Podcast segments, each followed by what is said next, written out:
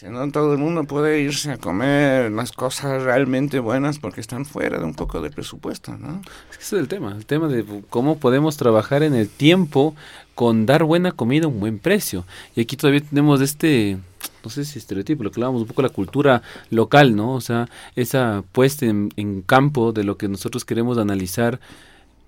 ¿Qué es comer bien? ¿Qué es una experiencia? ¿Qué debo gastar para tener una experiencia?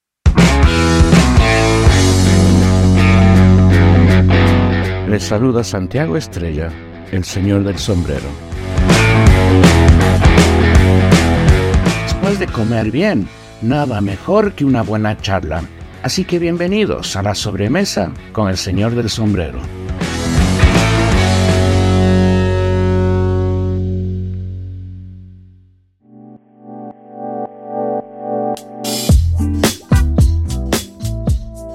Cristian Arroba, chef y propietario del restaurante Maitane, es uno de los 61 candidatos a participar en el World Paella Day Cup, un evento gastronómico que premia la mejor versión de paella del mundo elaborada con sabores de distintos países. El chef ecuatoriano participa con una propuesta que parte la receta original pero que incorpora también ingredientes ecuatorianos. El concurso, que está compuesto por cuatro fases, se encuentra en etapa de preselección, previa a elegir a los 10 cocineros que acudirán a la gran final, que se realizará el 20 de septiembre en Valencia, España.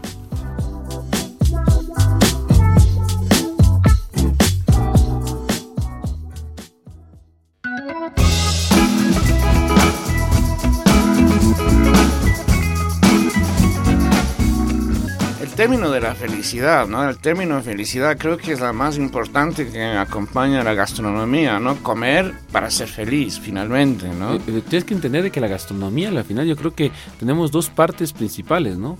La primera es que necesitamos, porque si no nos morimos, así de fácil. Pero la segunda es que gracias a la gastronomía compartimos. Entonces, ya que tenemos una necesidad y una base de poder hacer una acción social, yo creo que es el mejor complemento para lograr de demostrar que la gastronomía tiene otra, otro significado.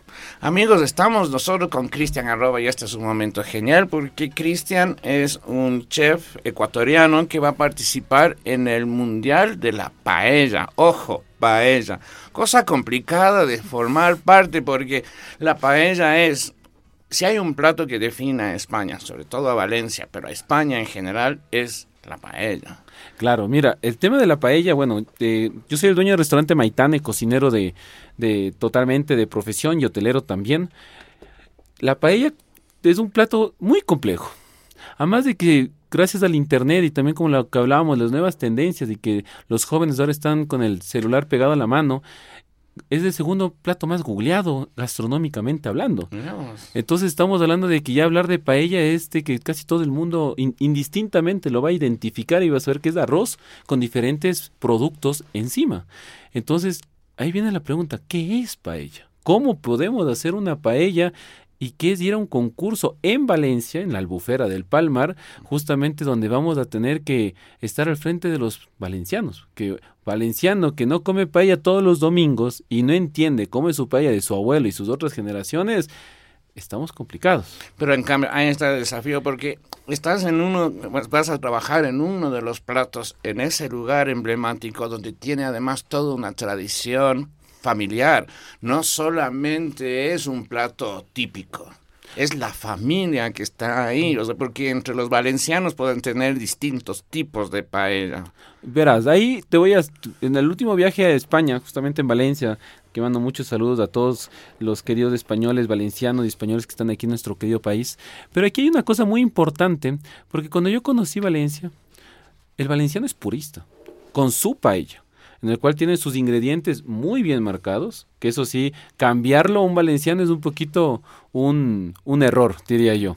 Pero este concurso, el World Paella Day Cup, tiene una particularidad de que quiere, como tiene su eslogan, ¿no? Queremos ver las paellas que hace el mundo. Si quieres poner chorizo, ponle chorizo. Si quieres poner pescado, ponle pescado. Y claro, y si te dicen chorizo en valenciano en sí, te diría, ah, se tira de los pelos. Por supuesto que sí, porque mira, la paella valenciana, conejo, pollo, garrafón, eh, alubia, tenemos lo que es arroz, obviamente de la albufera, ¿no? En este caso el bomba. Tenemos lo que sería perilla o tomillo o, romero, en este caso aceite, pimentón, sal. Son ingredientes, en la baqueta, que es el caracol de río.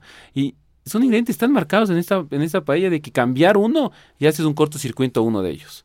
Pero ¿qué es lo que nosotros podemos hacer? Pero yo siempre con respeto. Yo digo, quiero tener una paella con la técnica española, valenciana, que es a la final la que me enseñaron y pude impartir más, para poder hacer que el concurso brillen productos ecuatorianos. Que eso es una de las particularidades que ahora creo que el país nos puede dar. Al tener un país con totalmente apertura de producto fresco todo el año, nos genera de que podamos trabajar con sierra, mar, andino, islas, de una particularidad de que estoy seguro que el arroz que vamos a hacer va a tener mucha historia. Amigos, eh, estamos con Cristian Arroba y acá está también con nosotros mi socia, digamos, mi, mi socia, como en el fútbol dice, esas micro sociedades que se necesita. En el tema gastronómico, Gabriela Valareso es mi micro sociedad en el diario El Comercio. La que hace los pases. Ah, la que hace el pase gol, yo hago el gol, es la que me grita, Santiago, tengo este contacto, hacete famoso. así como el pase gol de Bocini, ¿no? Hacete famoso, gritaba él. Eh, el caso de la paella es muy interesante porque como hablan de la autenticidad, de la tradición, y recuerdo mucho una polémica que hubo con Jamie Oliver que le puso chorizo a la, a la paella. Eh, ¿cómo, ¿Cómo manejar eso con, con, con los valencianos, con, con, los españoles? Porque hay quienes eh, son muy puristas, sobre todo también con la tortilla española, con, sin cebolla. Eh, ¿Cómo llevar eso esa, esa, esa tradición con respeto. en España también creo que le dicen tortilla de patatas, ¿no? Ah, tortilla de patatas, sí. Sí, mira, eh, aquí hay una cosa muy interesante que te voy a comentar.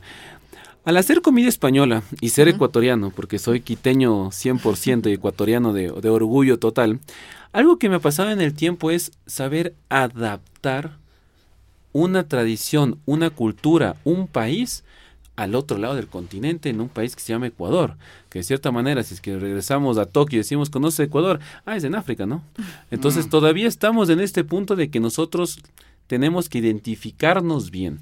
Y ahora, identificar un plato, como en este caso España, con la paella que es tan conocida a nivel mundial, tenemos que también saber qué es lo que el ecuatoriano quiere comer. Porque la paella en el tiempo lo que ha generado ha sido de que se ha hecho un plato muy popular. Si nosotros ponemos ahorita en Google paella, lo primero que te va a salir no es la paella valenciana. Te va a salir la paella de mariscos, que es como uno diría el chimborazo de arroz con diez mil cosas encima. Pero si es que yo esa paella le hago un español, el español no vuelve al restaurante. Porque dice, a ver, tu arroz con cosas está rico, pero esto no es paella. Pero si yo vengo, en cambio, el otro contrario, si yo vengo y hago una paella valenciana, finita, con conejo, con pollo, con alubia, con garrafón, el ecuatoriano va a decir, eh, oye, como que estás equivocado de profesión, ¿no? Y yo digo, a ver, entonces esa comprensión creo que es una de las partes del eslogan de que manejamos en el restaurante, que nosotros damos un servicio personalizado para poder dar una experiencia gastronómica. Yo no busco venir y traerte un cuy y hacerte texturas. Yo lo que estoy buscando es de que si tú me dices, yo quiero una paella que no tenga cebolla, por favor, porque no me gusta la cebolla, yo no me complico la vida. Te quito la cebolla, comes una paella rica y dices, wow, me escuchó. Que eso es algo de que aquí todavía nos falta trabajar mucho. El escuchar al cliente, que el, el, escuchar al cliente sobre cómo quiere comer una cuestión, por supuesto que sí. Yo te digo de que, bueno, estamos en el Swiss Hotel. A la final estar, somos el primer restaurante privado dentro de un hotel cinco estrellas en el país. Y es un fue un reto tan grande, estos cinco años para mí han sido entender no solo al ecuatoriano, no solo al ecuatoriano de nivel, no solo al español que vive en el país, no solo al extranjero que estábamos hablando que topa Quito y se va a Galápagos, sino ya tenemos que pensar que hay otros nichos de mercado y otras restricciones alimenticias que se han marcado en estos últimos años, que lo que tenemos que hacer es escuchar, porque podemos intoxicar, podemos tener una mala experiencia por más que hemos hecho un excelente esfuerzo, o en su caso podemos tener algún tema publicitario que hoy por hoy tenemos que hasta que tener cuidado de eso. Entonces, todo ese trabajo viene cuando sabemos escuchar a un cliente. Una anécdota que siempre digo, que no es ninguna locura, más de una vez me ha tocado hacer paella sin arroz y es porque vienen del gimnasio. No, es que sabes que no quiero carbohidrato, pero qué ganas de comerme los marisquitos de la paella. ¿Me puedes hacer una paella sin arroz? claro, o sea, igual la vas a pagar. Mis padres en, los años, en la década de los 70, años atrás, cuando la gastronomía era otra cosa, en Quito tenía, un, tenía una cevichería y bueno, entre esos platos era el arroz con concha. Yo tenía 10 años y la concha no me gustaba, pero me encantaba el arroz con concha. O sea, es todo lo que quedaba, pero como el caldo de patas, viste que hay gente que dice, dame un caldo de patas, pero sin pata, que quede el sabor de la pata y su cocción, pero no me pongas la pata porque no lo voy a poder comer por esa textura, que es muy loco que te pidan eso, ¿no? Pasa mucho, mira, me piden paella de mariscos que no sea pescado. Entonces, ¿cómo, cómo logro... ¿Cómo? ¿Cómo? Eh, entonces, la adaptación es lo que en cocina también con mis chicos hemos trabajado. A ver, chicos, siempre pensemos que podemos tener estas experiencias que ya hemos tenido antes. Ya son ocho años que estamos en el mercado y también nos ha hecho entender un poco más los diferentes segmentos de mercado. Entonces, tengamos bases de esto, bases de esto, bases de esto y podamos manejando. A la final, ¿cómo podemos dar rotación? Hagamos otro plato con esto por un especial o trabajemos de esta manera, pero siempre tratamos de buscar un, negocio cíclico para la experiencia del cliente, pero también para la producción interna del local, ¿no? Entonces, de que se puede, se puede. Nos complicamos más, no voy a mentir, sí, nos complicamos más, pero lo que logramos es de que un cliente, por último, se siente, se sienta oído. Y es ahí cuando yo hago un pequeño llamado de atención, en realidad, donde yo siempre digo a todas las personas cuando vayan a un restaurante, con respeto, con honestidad, digan las cosas que piensan. Porque a veces nosotros, los cocineros o los dueños de los negocios o la gente de servicio, puede decir, todo está bien. Uno va a la mesa, ¿qué tal todo? Todo perfecto, increíble, me encantó todo. Topa la puerta del restaurante, chuta, mi amor, más cara la comida y más feo esto y uno se va con la experiencia de que hicimos un buen trabajo, pero tal vez por un tema nos quedamos, nos quedamos a debiendo. Los a los quiteños, a los quiteños creo que nos, nos, nos hace falta un poco eso. No las sabemos dar porque tampoco las sabemos recibir, las críticas, ¿no? No las damos porque no las sabemos recibir. Y más aún creo que en este tiempo en, de redes sociales que hablábamos, las críticas son, no son críticas, no son, como decía José Martí, el ejercicio del criterio es lánzate, suácate la, la, el hachazo, ¿no es cierto? Y entonces es, entonces, claro, uno no sabe, no sabemos manejar la crítica ni como ejecutores o como receptores. Ese es un tema de, que tú tratas, es cierto. Sí, ¿no? nos hace falta. Mira, yo tranquilamente viendo ya toda tu hermosa biblioteca que tienes de aquí, te digo, yo podría llenar fácil unas par enciclopedias solo de experiencias. Porque me he dado cuenta de que poder escuchar es importante, pero también que me escuchen creo que también tiene un voto a favor. Porque, por ejemplo, te pongo el tema de la sal. A la final, Ecuador estamos entre los cinco primeros países a nivel latinoamericano con problemas cardíacos y cardiovasculares, que uno de los principales puntos es la sal. Entonces, para evitar este tema de la sal o evitar un poco el tema de sobrecondimentar o meter demasiadas cosas en un plato, yo muchas veces trato de buscar el camino de mira, esta es la propuesta que yo tengo, si tú quieres más, yo te lo hago, yo no tengo problema. Trato de alguna manera cuidarte, de alguna manera cuidarte. Pero si tú buscas tener algo que sea más cargado, dámelo, te lo cargo más y lo sirves. Aquí estamos acostumbrados a ir a una marisquería y pedir un pescado con una salsa de mariscos y ponen un litro de crema de leche. No pruebas del pescado, no pruebas del marisco. ¿Y por qué estoy pagando? ¿Por la crema o por el pescado? Entonces, a eso también hay que saberlo identificar y saber cómo nosotros podemos sincerarnos entre ambas partes, ¿no? Esa cosa de la sal es la sal es un tema, ¿no? Eso que, que, dices es, cierto. En Buenos Aires, por ejemplo, hay un, por ley, por ordenanza municipal, pueden poner hasta un máximo de sal pensando en la presión arterial, los infartos y todo eso. Y si quieres más, lo colocas. Es tu decisión. Pero la cocina te ofrece, y yo que soy medio salado, digo, me falta tanta sal en la comida y tengo que echarle más. Pero hay ciertos platos que aumentando de sal no funciona tampoco. Es que depende de la preparación, eso y, sí es verdad. Y, arroz es uno de los platos que si no le echaste sal en el origen de la cocción, no, no se sala bien. Entonces, ¿cómo haces esa me, me, saltó esta, ¿cómo haces con el arroz y el ajustar? Mira, la sal viene... Saber manejar la sal. En, en, la preparación de la, de la paella, la sal viene en dos puntos claves, ¿no? Tal vez en un tercero que puede, puede ser. El primero es cuando nosotros sellamos el marisco, el carne o lo que tengamos en el aceite, que nos sirve la sal tanto para que no nos salpique, para que tenga un mejor sellado y para dar un gusto de sazón a la paella. Segundo punto que nosotros tenemos es cuando ya tenemos el caldo, cuando ya está el caldo hirviendo, vamos a probar cuánta sal en verdad necesita mi arroz. Porque no nos olvidemos de que ya tenemos hierbas aromáticas, ya tenemos otros condimentos, ya tenemos el mismo sabor del producto, de la proteína que está, ha soltado en sus grasitas, su jugo ahí, que eso nos ha ayudado de alguna manera a darnos todo ese gusto o ese sabor. Entonces, ahí es cuando viene la pregunta, si ya está rico el caldo, yo pruebo una sopita y la sopita está rica, mm. ¿por qué tengo que ponerle más cosas? Pero si es que me doy cuenta que me falta ese punch, que al final es un potenciador de sabor, la sal, ponemos la sal adecuada. Y con eso logramos tener que el grano tenga su gusto cuando dependiendo de la paella, a veces ponemos al final de la paella otros mariscos, otras verduras, tanto o decorativas o parte del plato, también una lluvia, como yo digo, de sal, creo que es fenomenal para poder terminar algún gusto extra. Pero hay que tener un poco de cuidado. Yo siempre solo pongo este tema para que las personas tengan esa precaución al momento de comer, más que todo porque ahorita pues, tal vez podemos, pero de aquí a 30 años cómo va a ser las cosas. Claro, y por Dios, la cuestión de la sal, y no lo pongan como este chef en estas formas raras que tiene, ¿no? Así que una parafernalia que es un poco detestable. Lo, lo curioso también con la paella es que eh, lleva tiempo hacerla. Es un, es un proceso marcado y estamos acostumbrados a comer todo rápido, a la comida rápida. Oh, sí. Y nos oh, plantea sí, eso. Es terrible.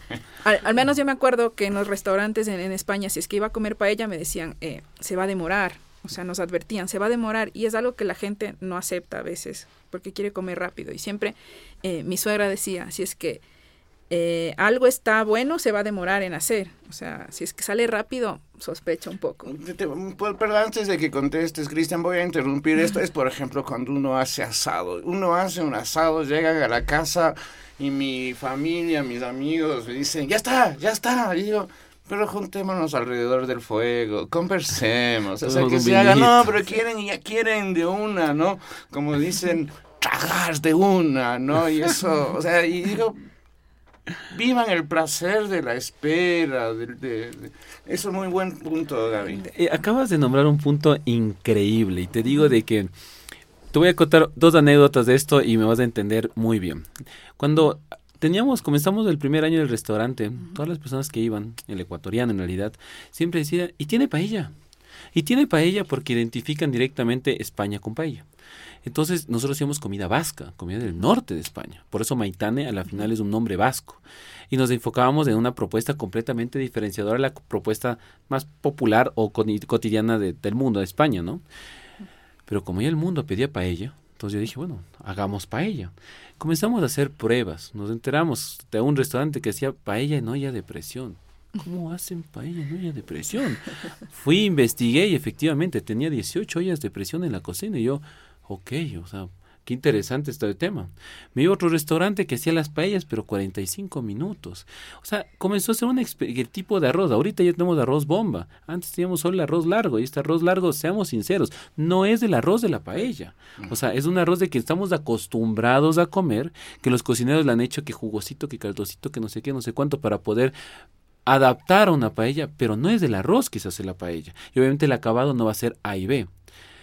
Pero ya cuando logramos más o menos entender la paella, yo me puse a pensar en la paella, como yo también trabajo mucho en barco en Galápagos, algo que me había olvidado y que caí en cuenta es de que estamos en Quito a 2.750 metros sobre el nivel del mar.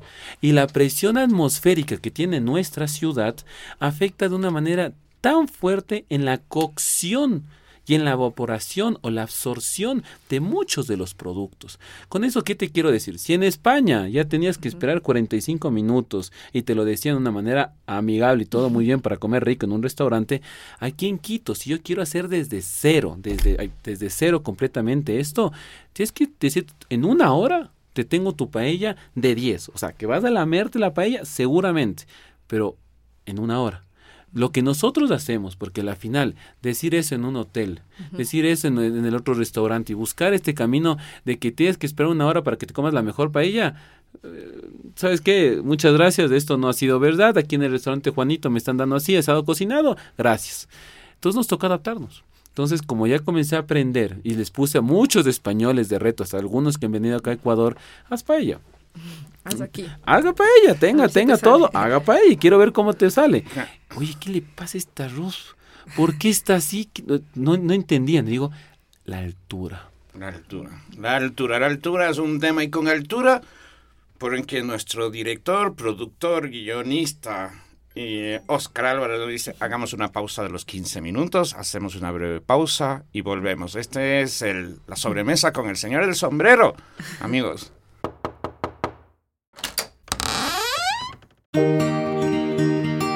Tocamos su puerta en este momento para contarle algo. Somos el comercio y trabajamos para servirle. Todos los temas que aquí tratamos los pensamos para que sean útiles en su vida. Le invitamos a que lo compruebe. Anímese a visitar nuestra revista digital Familia. Seguro que si es un padre o una madre, necesita consejos para la vida con sus hijos. Hay tanto que tenemos que aprender como parejas y por eso tratamos estos temas de diferente forma. Todo lo que tiene que ver con la familia, aquí lo va a encontrar. Padre, madre, hijo, mascota, suegra, abuelo, nuera, todos los miembros de su familia, aquí tienen su lugar.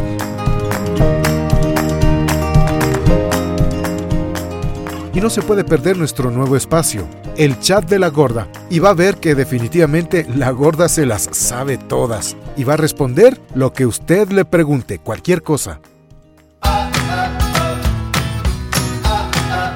Lo esperamos en www.revistafamilia.es.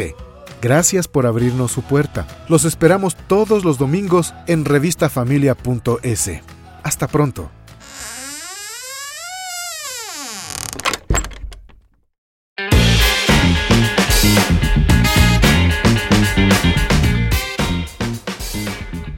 Me parece fascinante en la cocina también es el error.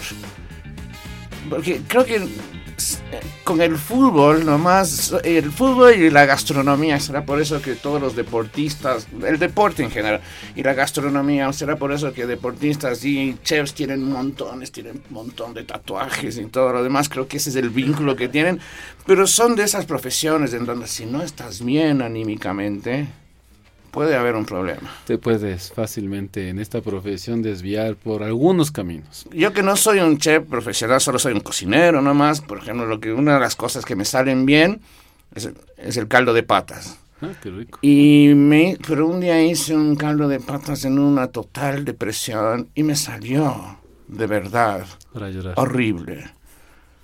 Horrible. Es que es anímico, es anímico. La cocina, al final, tú te pegas con tus chicos, te pegas contigo mismo, te pegas con el cliente. Y a veces, por más de que era la misma funda que abriste ayer y estaba rico y hoy abriste y estaba feo, yo creo que es un tema también de espiritualidad, ¿no? De estar con, con, con el producto, estar con la persona, terminarlo bien, cómo lo conversas, cómo lo transmites. Y ahí es donde también viene la magia de cuando, cuánto es una relación eh, pública esta profesión, porque al final nosotros tratamos con personas, tratamos con clientes, tratamos con proveedores, tratamos con un millón, mucha gente. Se dice de que cinco de cada, uno de cada cinco ecuatorianos de alguna manera está interfiriendo, trabajando en el mundo de la gastronomía, sea como productor, sea como, de la- como, como un cocinero, sea como alguna parte de marketing, hotelería, de turismo, etcétera, etcétera. Pero esta profesión es muy grande dentro de lo que se quiere generar como un recurso. Entonces, eh, tú eres parte de un pilar. Si tú no estás, puede que el pilar se caiga.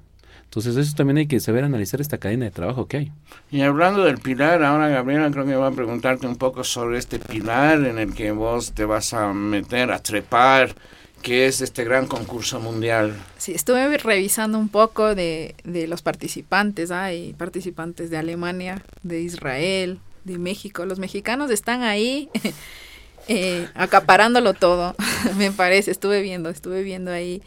Eh, ¿Tú qué propuesta planteas para, para este concurso? ¿Cómo vamos a llegar a ganar este concurso? No, mira, este, es- este concurso en realidad lo estamos cogiendo con una seriedad como se debe coger.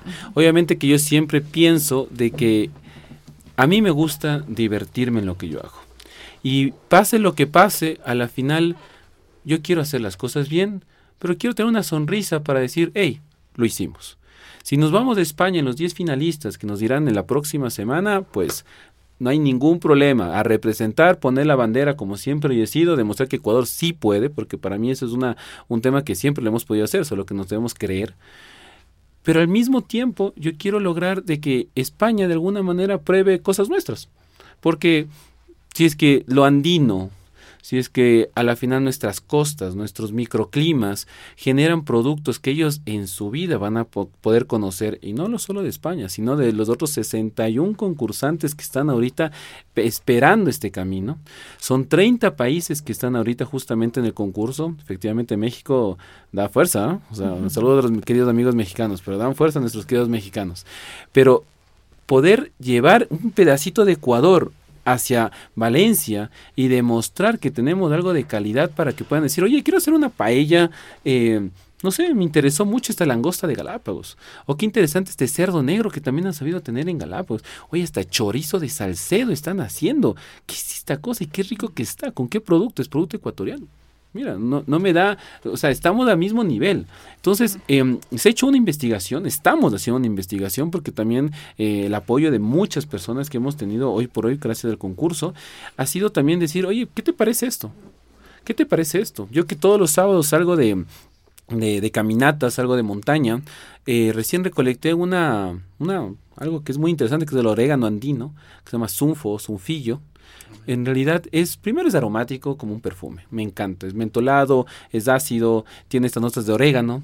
Segundo, lo toman mucho en el páramo con panela o con limón o con traguito el puro por el tema del soroche o por el tema de la altura, cosa que yo así lo conocí. Y ahorita hicimos un helado recientemente de sunfo.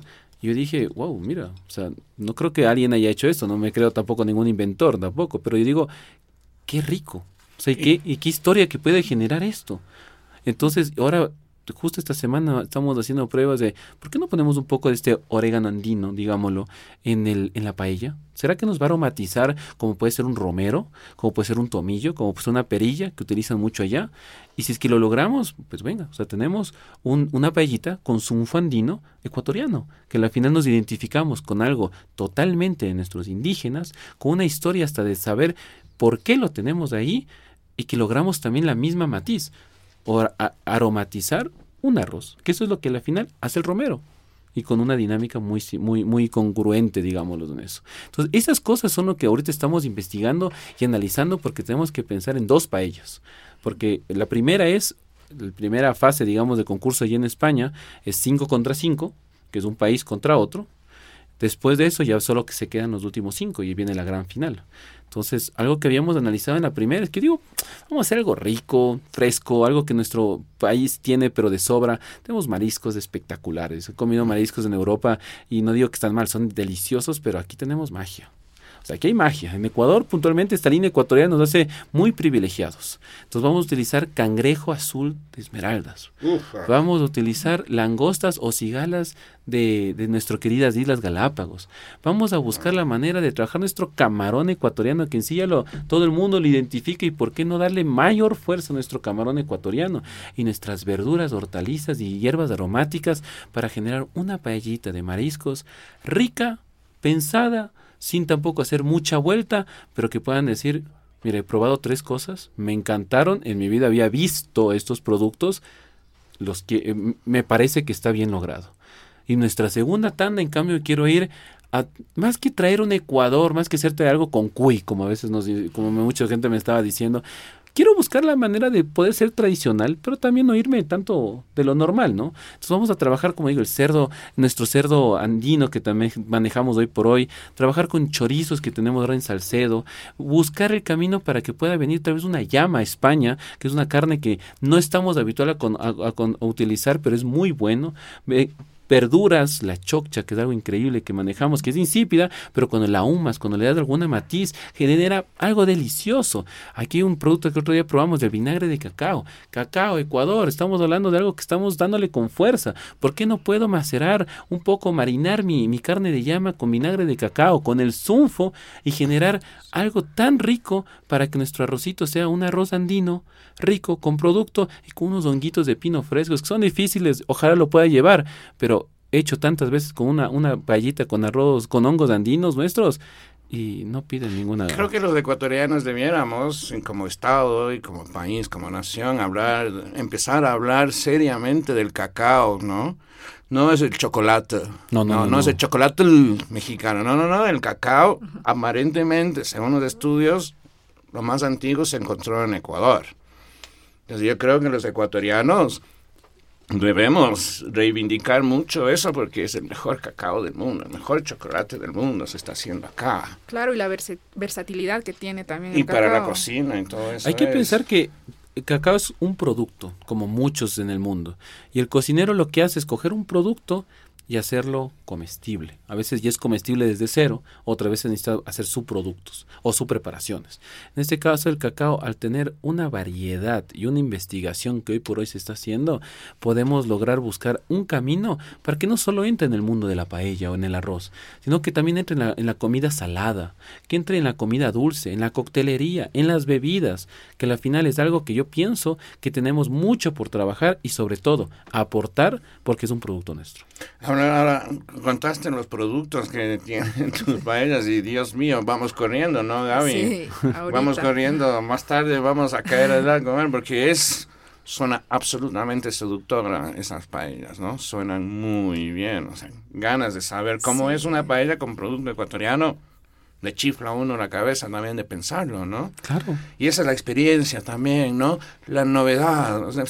Eso es algo que me encantan de ustedes, los cocineros, que siempre están. Uno podría decir que en la cocina está ya casi todo dicho, como en la literatura, por ejemplo. Creo que en la cocina es el arte donde las cosas se van a seguir diciendo novedosamente de aquí hasta que se acabe, hasta que llegue el holocausto final. Estoy muy de acuerdo. O sea, la gastronomía es creo que uno de los principios más bonitos y más controversiales que tenemos, porque lo que pasa es de que tenemos tantas cosas por hacer y tan poco tiempo que nos queda para poder hacerlo.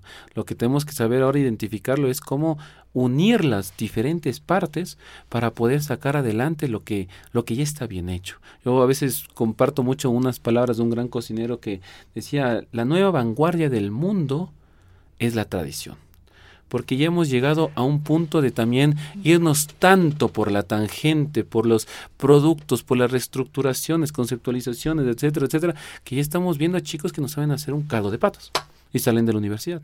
Entonces, en ese aspecto yo sí también... Me puedo convertir en docente universitario si quiero. Pero vamos, vamos ahí y, por, y, lo importante es de que la gente pueda seguir en este camino, siga aportando. Eh, no hay edad para la gastronomía, siempre lo digo y lo diré. Y yo creo que tampoco es un tema de profesión o de tradicional familiar ni nada de eso. Al contrario, solo querer es poder hacerlo. ¿En qué momento de tu vida antes de hacer la pausa de este bloque, descubriste la cocina? Bueno, es curiosa la pregunta porque yo nunca, bueno, yo no tengo una familia cocinera. O sea, tal vez lo mío sí es como que fue un cortocircuito completo para de medianamente para mis padres, que hoy por hoy me apoyan y les mando un fuerte saludo de igual manera, pero yo comencé con el tema de la cocina por un tema de una unión social, como te había comentado, que yo para mí las navidades era ese momento de niño, ¿no? Que estás como loco, que quieres el regalo, que estás desesperado. Pero a mí algo que me encantaba con un primo mío es pelearnos las piernas de pavo. Era un tema que nos volvíamos locos. Hasta ahora, querido. Sí, sí, sí, sí, sí, sí, sí, no te digo yo. Y todo comenzó en querer hacer un pavo. Y bueno, los primeros pavos que, disculpará señora madre, yo sé que se quemaron y quedaron crudos y fue un fracaso total, más lo que le daba a la empresa. Pero me quedé con eso en cabeza y después, antes de tema de restaurante y todo eso, ya lográbamos vender casi 80 pavos cada diciembre. Entonces, y en casa, ¿no? Y en casa, en plan estudiante, digo, y no solo familia, amigos. Entonces, partió sin querer queriendo la gastronomía por un pavo familiar. Qué vista, ¿no? Qué bestia, ¿no? Un pavo. el pavo cambia, ¿no? si uno tiene que pensar en el plato que le cambió la vida a uno como persona que se aventura en la cocina modestamente, obviamente, ¿qué dirías vos, Gabriela? No sé, el risotto quizás. Esa fue tu aventura. Mi aventura es de niño y vamos a hablar de esto después de los programas de cocina. De niño yo veía un programa de cocina, yo vivía en Nueva York y veía, no me acuerdo el nombre, mi hermana sabe pero no veía cocinar, no veía cocinar, me quedaba yo con un hambre. Y entonces, ¿qué es lo que uno hacía? corría con mi hermana mayor a hacer un sándwich de atún. Y eso era mi, ese fue mi primer plato. O sea, saber hacer un sándwich de atún con mi hermana María Luisa, que le mando un saludo. Hacemos una pausa y volvemos con este fabulo, esta fabulosa conversación con Cristian Arroba, un chef que nos va a representar eh, en el concurso mundial de, gastro, de paella en Valencia. Amigos, volvemos.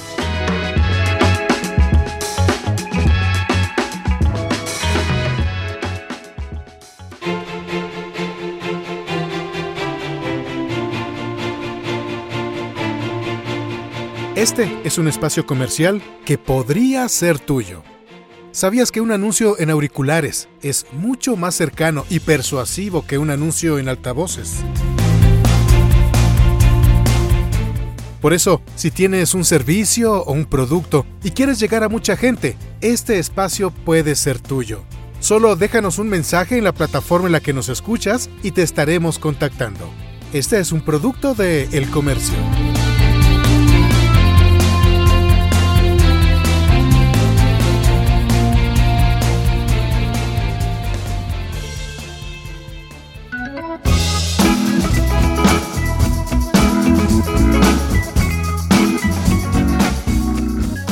Estamos en la recta final para, para, el concurso, ya queda solo algunos días, menos de una semana. ¿Qué pueden hacer eh, las personas para votar? Perfecto. Para apoyarte? Mira, el tema de la votación, estamos en esta fase preliminar antes de llegar a los, a los 10 finalistas, ¿no? Aquí contra los 61 y Ecuador está presente. Eh, hay algún, dos caminos tenemos para la votación. El primero, podemos entrar a la página oficial de World Paella Day, www.worldpaelladay.org, donde tenemos el link de votar. Se busca Cristian arroba en la banderita de Ecuador se pone a votar, se llena ahí unos par datos, se confirma el correo y el voto ha sido acreditado. Para poder facilitar todo esto, lo que también nosotros hemos hecho en las páginas de Instagram y de Facebook de Chef Cristian Arroba, como también de Restaurante Maitane, en la parte de arriba tenemos el link directo donde hacemos clic y directamente podemos tener eh, el enlace para votar. O si es que desean, también tenemos un canal de asesoramiento en este aspecto, el 099-536-3388, para todo lo que es direccionar el tema de el voto hacia este concurso del World Day en Valencia. Es, es, es interesante porque eh, tú planteas tu idea y la gente tiene, tienes que convencer a la gente de que vote por ti. Vi que habían algunos chefs que no tenían video, pero tú tienes un video, eh, tú invitas a la gente a, que vote por ti y, y cuentas sobre tu propuesta. Eh, ¿cómo, fue, ¿Cómo fue eso? ¿Qué, ¿Qué, decidiste contar para, para convencer a las personas que, que tú mereces estar ahí en ese concurso. Muchísimas gracias. Eh, sí, en realidad, bueno, los años de la final parece que no son tantos, pero que viste, ya el otro día contabilizando y estamos llegando al número 8 como restaurante. Entonces, en, en, ocho años, como estamos aquí también, puedo llenar enciclopedias de experiencias, de vivencias, de, de, eventos, de actividades, de gente con la que hemos estado trabajando, con las personas que hemos estado haciendo eh, hasta eventos a veces muy particulares, ¿no? Y dentro de todo eso, lo que yo sí puedo decir es de que uno de los caminos que hemos adaptado, querido buscar, es dar una experiencia a nuestro estilo. Eh, Maitane ha cambiado en el tiempo, va a cambiar. A la final, solo como un pequeño run run, como uno diría, estamos prontos a abrir un nuevo restaurante. Eh, y también estamos abriendo un nuevo restaurante completamente distinto. Entonces, eso también me ayuda a mí a poder jugar mucho con lo que pasa hoy por hoy con las nuevas tendencias gastronómicas y con los nuevos nichos de mercado que se están aperturando. Entonces, eh, ¿Qué es lo que yo creo que podemos lograr con el, tanto por el tema del concurso, que también es un momento eh, de mucho análisis, es hacer un buen trabajo. Y como yo decía, divertirme. Porque mi equipo de trabajo, que tengo un, un, equipo atrás de, de, personas humildes, fuertes, trabajadoras, que me han, me han soportado y también a la final les he soportado, y les mando un fuerte saludo a todos mis chicos, eh, ha sido algo de, de, de de, ser perseverante, ¿no? Y esta profesión eso es muy importante. Hay negocios que uno tiene, eh, pone restaurante de un millón de dólares seis meses y quiebra. Y uno dice, pero ¿cómo? ¿Qué, debo hacer para que no me pase eso? ¿Qué debes hacer? Y una de las cosas que hay que hacer es hacer un estudio de mercado. Lo primerito que uno debe hacer es un buen estudio de mercado y ser real con la propuesta que tú estás trabajando en el mercado. Porque si estamos ya hablando de que lo que hablábamos hace un momento antes en la, en la sala de espera, si tenemos 500 restaurantes de alto nivel para un nicho de mercado de... No es ni el 0.5% del país, supongo. ¿Cómo podemos mantener tanto restaurantes de un ticket promedio de 50, 70 dólares? O en el caso de que experiencias de 100 dólares. Eso, y hemos llegado a un tema de que va el cliente y dice, ay, qué bonito lugar, check. Y ya no vuelve. Y un negocio es para hacer dinero, si no, no es negocio. Entonces ahí es cuando obviamente hay que hacer una reflexión de, ok, busquemos cómo equiparar una tendencia, una dinámica, una gastronomía, un enfoque comercial para poder lograr ganar dinero en el tiempo, amortizar un negocio una inversión inicial, porque abrir un negocio es caro, dar trabajo aquí en el país es caro. Entonces, ¿cómo poder lograr toda esta parte? Que es donde también un llamado a la atención a todos mis queridos amigos cocineros, hay que saber hacer números, hay que ser administradores, porque a veces nos dedicamos a que el plato sea instagramiable, que es una nueva palabra, y que todo sea perfecto, pero atrás estamos en veremos y facturamos 50 mil dólares al mes, pero gastamos 52 mil dólares al mes.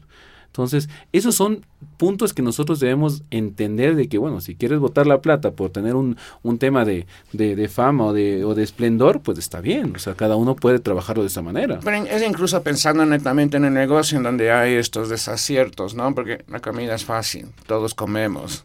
Error. la pandemia nos demostró eso. Ah, Es que no se trata solo de cocinar, es todos, todos estos pequeños detalles que tú cuentas que hay atrás. El eh, hacer eh, un estudio, eh, saber de finanzas eh, o asesorarte en ese aspecto. Y hay, veo muchos restaurantes grandes que duran, como tú dices, seis meses y, y, desaparecen. O incluso está esto de que van a un restaurante, sí, todo bien, deliciosa la comida. Vi un, un tweet que decía, sí, el restaurante estuvo muy bien, la comida deliciosa, pero no voy a volver.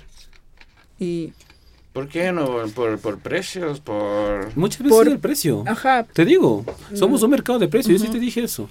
O sea, hay que entender que una persona que gane 500, 600 dólares y tengas que ir con tu pareja a una cena de 80, 100 dólares, automáticamente fue la experiencia, pusiste X en ese lugar y dijiste, hasta ahí nomás llegué, por más rico, malo, lo que sea que haya pasado, pero ya Estamos en ese punto, o sea, estamos en ese punto y por eso también el nuevo concepto que vamos a armar va a ser algo enfocado al segmento medio.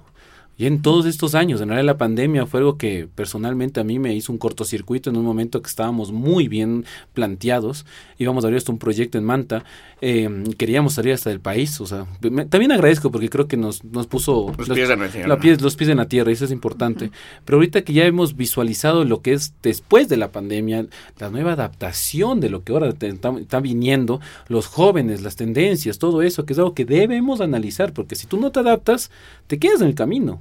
Entonces, el nuevo concepto que marcamos en un lugar más informal, con buena gastronomía. Yo no quiero venir y hacer un lugar de diversión y de, y de farra, pero la gastronomía es lo de siempre, ¿no? Alitas, papas fritas, pizza, que no estoy desprestigiando para nada eso, pero yo creo de que también nuestra gastronomía se ha ido, eh, hemos perdido identidad en el tiempo, porque también cada vez tenemos más propuestas extranjeras qué propuestas locales. Y ahí va a venir una pregunta que seguro estoy esperando que me la hagan, pero me la voy a auto hacer.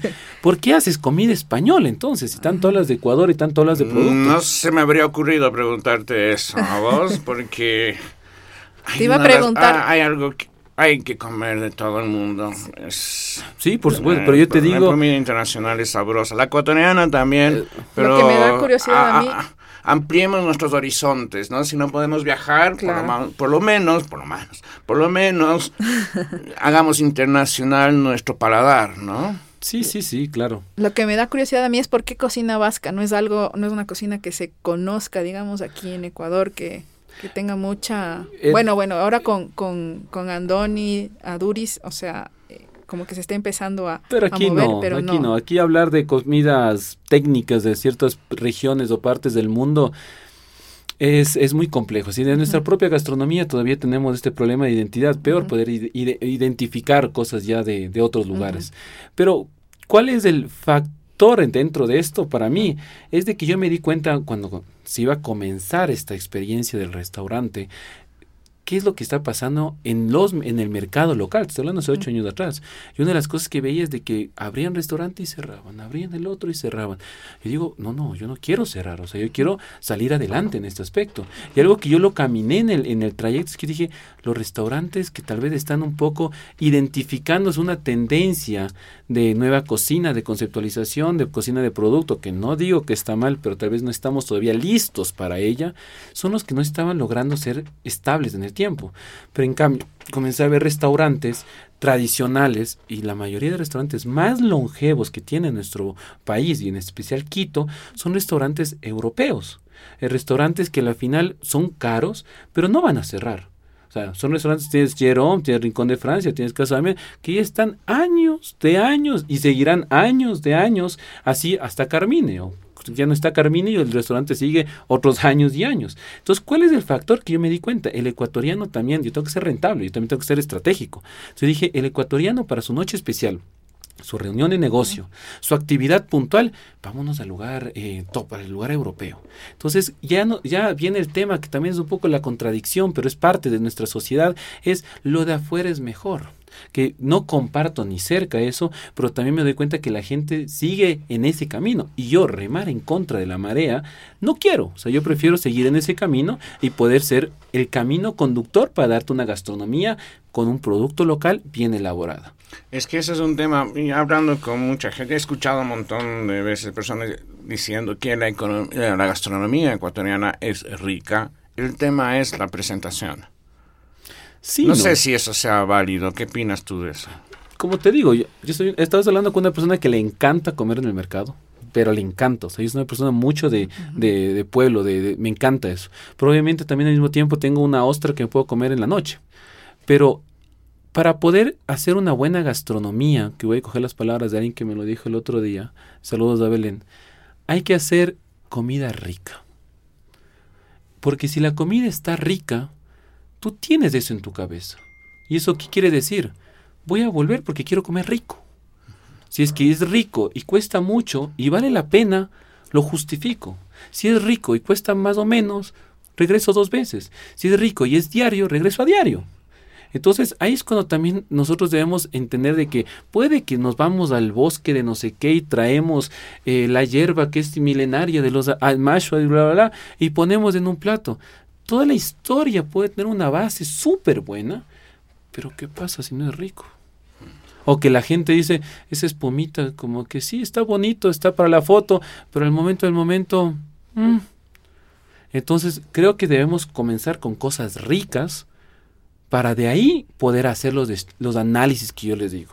Porque yo, vuelvo y repito, para ponerme un negocio, yo tengo que pensar que sea, que sea rentable, que sea rico y que en el tiempo podamos aportar con otras cosas. Hay un elemento más que me parece, quizás yo esté equivocado, pero ya que hablamos de la pandemia y sabemos que estos tres años de pandemia severa, um, uno de los sectores más afectados fue el de la gastronomía afectado en muchos sentidos, no solo como algo negativo, sino fue tocado por la pandemia, porque por una parte empezamos a cocinar en las casas, eh, hubo muchos emprendimientos, sobre todo de pastelería, hubo negocios que cerraron y negocios que han sido también emblemáticos de mucho tiempo, pero que les faltaba algo, era rica la comida, siempre estaban llenos en la pandemia, pero no generaban algo que sí generaron estos restaurantes que sobrevivieron, muchos que eran pequeños y todo, que eran pequeños, eh, y es el sentido de la amistad, que el cliente se sienta bien,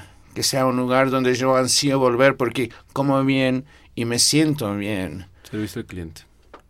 Eso me parece que fue algo fundamental para la supervivencia de muchos restaurantes durante la pandemia. Yo te digo, ah, yo obviamente que hablar cosas eh, buenas de la pandemia es medio contradictorio, ¿no? Porque está claro que la pandemia es catastrófica en todo el sentido de la palabra.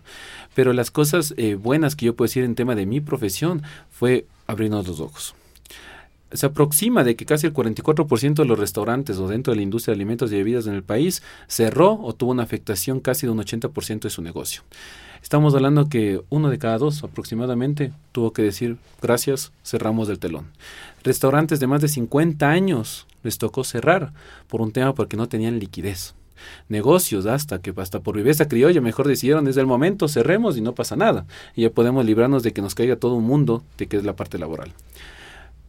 Los dos restaurantes, cuando estábamos operativos en la pandemia y poder sobrellevar esto, es increíble que el Swiss Hotel, que es el que uno diría que me daba más fuerza, fue el que cayó un hotel sin turistas, un hotel sin comercio, un hotel que al final es, el, el, eje, digamos, de la capital para todo lo que son las actividades dentro de lo que es la parte diplomática, no tenía gente.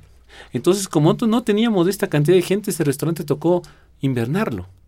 En cambio el otro, el pequeñito, el de la Portugal, que el cariño siempre está latente al primer Maitane, fue el que sacó pecho y efectivamente nos tocó entender domicilio. Obviamente, todo mundo quiso hacer domicilio, el que menos hacía ese bicho.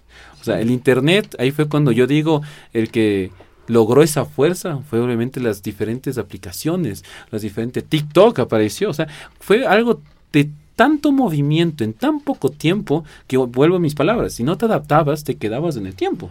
Entonces, ¿qué es lo que hicimos? Tocar las puertas de nuestros clientes. Oigan, necesitamos dar de comer a gente, necesitamos hacer esto, tengan una comida, apóyenos y la es increíble cómo la gente nos apoyó. O sea, nos apoyó no solo porque les alimentábamos, sino porque ellos sabían de que este, este plato tenía un sentido porque podíamos mantener un trabajo y un negocio que ya estaba marcado en una ciudad. Me daba pena ver cómo cerraban. Es el cariño que uno genera. Claro. Es el cariño, el afecto, porque uno vuelve a un lugar porque quiere, uno pide un lugar, repite y repite lo que tú dices, ¿no? No hago el check y no vuelvo más, ya conocí y no vuelvo más, porque de eso no se trata, ¿no? Es uno de los consejos a las personas que cuando empiezan a cocinar o están cocinando, no hagas un plato tan complicado que solo lo vas a hacer una vez en tu vida. Hacer los platos un poco más sencillos, pero que sabes que vas a elaborarlo más tiempo, ¿no? Aprender primero a hacer un locro, ¿no? No me hagas un, una cosa de papa brutal, ¿no? Algo así. La gente creo que sintió esa especie de cariño con, con, con, con los restaurantes y no solo fue por gusto, ¿no? Por, por, por, el, por el placer, sino también creo que hubo con restaurantes el compromiso del cliente. Acolitémosles, ayudémosles. Y no solo con los clientes, yo digo que uno también como restaurante, con mis chicos y todo, apoyábamos porque también es, bueno, hoy no almorcemos esto, llamemos a los chicos de lado y, oye, danos la comida para nosotros. Sí, no estábamos en el momento de gastar, pero también sabíamos de que podíamos circular esa poca liquidez que manejábamos en la pandemia, los restaurantes, para poder dar este esta solvencia, porque yo estoy hablando que estaba en las dos calles tal vez más fuertes de lo que es restaurantes, ¿no? Portugal y República, y estábamos en lo que es Isabela Católica 12 de octubre, donde tenemos, digamos, el boom de los restaurantes, y bueno, mira lo que pasó con la Mariscal, hoy por hoy una mariscal relativamente ya no fuerza o dinámica dentro de lo que es el turismo, los restaurantes, está cero. O sea, y eso me da mucho pesar porque digo, era nuestro lugar donde nosotros también trabajábamos y teníamos un compromiso con muchos colegas y ver lo que hoy por hoy pasó y está también esas afectaciones también te hace reflexionar que no vuelva a pasar y qué debemos hacer, hacer un buen trabajo y también poder comunicar esto a las personas para que se den cuenta que no solo es comer rico, sino también es poder aportar a una a un negocio y por ende también es aportar a ecuatorianos y a salir adelante lo que, lo que tú cuentas, bueno, yo no viví la pandemia aquí en Quito, entonces eh, la viví en, en, Madrid y me acuerdo que veía a los chefs en, en sus redes eh, tratando de, de, saber qué hacer y el, el, un caso que me, que me, que me marcó y que, y, que, y que ahora diversificó totalmente su, su, su estilo de cocina es el de David Muñoz, David Muñoz. Él tenía su restaurante eh, estricto, que era el de low cost, y el diverso, que es su y a partir de la pandemia empezó a hacer delivery y eso marcó su, digamos, su, eh, diversificó mucho su, su negocio. Ahora tiene, tiene carritos de hamburguesas, tiene, tiene paellas, eh, deliveries. Sí. ¿Hasta qué punto eso está, no sé, no sé si quizás se le fue la olla, como dicen, o si, o si es una manera correcta de diversificar? Claro que es David Muñoz que tiene lo dijiste, creo que dijiste la, la, la, parte final es lo importante. Cuando tú tienes, no vamos a hablar ni de fama ni de prestigio, sino cuando tienes una, una, fuerza de comunicación tan potente y tienes aliados como el corte inglés, tan potentes, eh, es medio raro que te vaya mal. O sea, es como que digamos, eh, corporación favorita me va a auspiciar para ir a un restaurante y me va a dar todo su boom publicitario. Si es que me va mal es porque en verdad tal vez soy, no sé, biólogo y estoy haciendo matemáticas, no sé, o sea, es lo que te quiero explicar. Pero en este aspecto, David Muñoz, que eh, admiro muchísimo la trayectoria de él, la locura que él tiene, eh, también es algo de que también pasa con las tendencias que están hoy por hoy marcando. Tú te vas de Strix o te vas a Diverso y tú de repente tienes un chancho volando en el, en el techo, o estás sentado en una lengua de cerámica, o de repente tienes mariposas adentro de tu baño. Entonces son cosas de que nos salen de nuestra zona de confort y eso es lo que hoy por hoy también es marquetero. O sea, es algo que tú sacas tu celular, tomas la foto, estoy aquí. Porque ahora es esa necesidad de comunicar constantemente lo que una persona hace como consumidor puntualmente.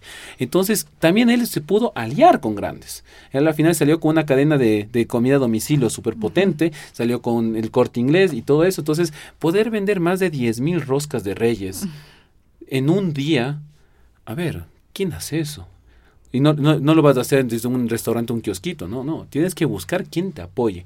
Ahí es cuando tal vez sería más con llamado a la atención buscar este camino de que la empresa privada y la empresa pública también siempre busque que la gastronomía, siendo este pilar, este comercio, esta actividad turística hasta, tenga esta solvencia, esta ayuda que muchas veces no hemos tenido. No voy a decir que Cristian Arrobo, Restaurante Maitane, jamás le han dado una mano, pero yo te puedo decir, haciendo una comparativa de conversaciones con muchos cocineros y muchos colegas, aquí sí nos falta poder enfocar, decir, oye, ¿qué hacemos? La pandemia ayudó mucho eso, porque como todo mundo, desde los negocios más grandes hasta los negocios más pequeños, se sintieron afectados, en algún punto fue como que, bueno, yo solito ya no voy a poder salir adelante. Tengo que unirme, tengo que aliarme, tengo que buscar un nuevo aire. Y ahí es cuando comenzaban las empresas a hacer colaboraciones, tanto digitales como físicas, para poder lograr en algún aspecto seguir saliendo en este camino. Entonces, eh, yo sí creo de que la colaboración, yo sí creo que está hasta comunicacional, es totalmente necesario, no solo para que la gastronomía ecuatoriana o lo que pasa de gastronomía en el país eh, siga saliendo adelante, sino de que tengamos aún más esta actividad de compartir y buscar trabajar en ello.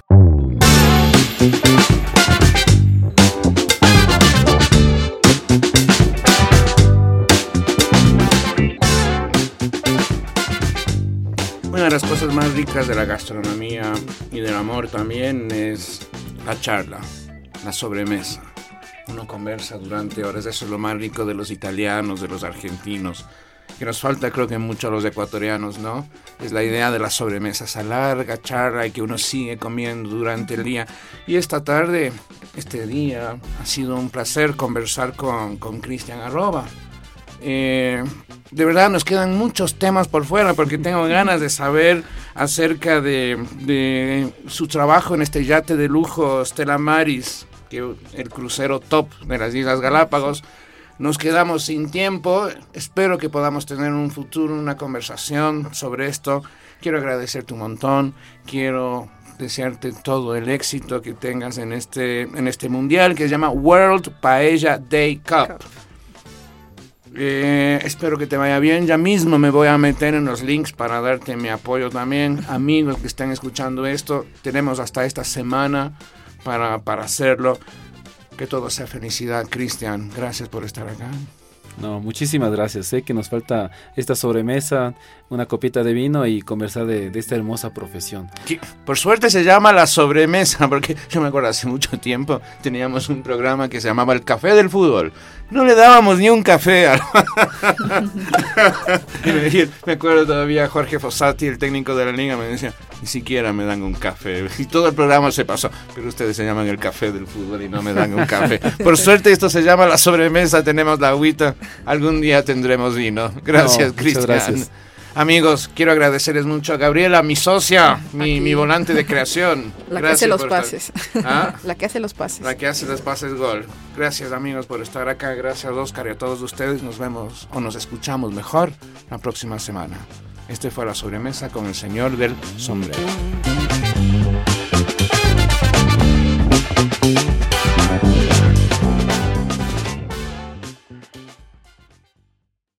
Si te gustó este contenido, suscríbete, dale un me gusta y comparte para que la comunidad crezca. Esta es una producción de Grupo El Comercio.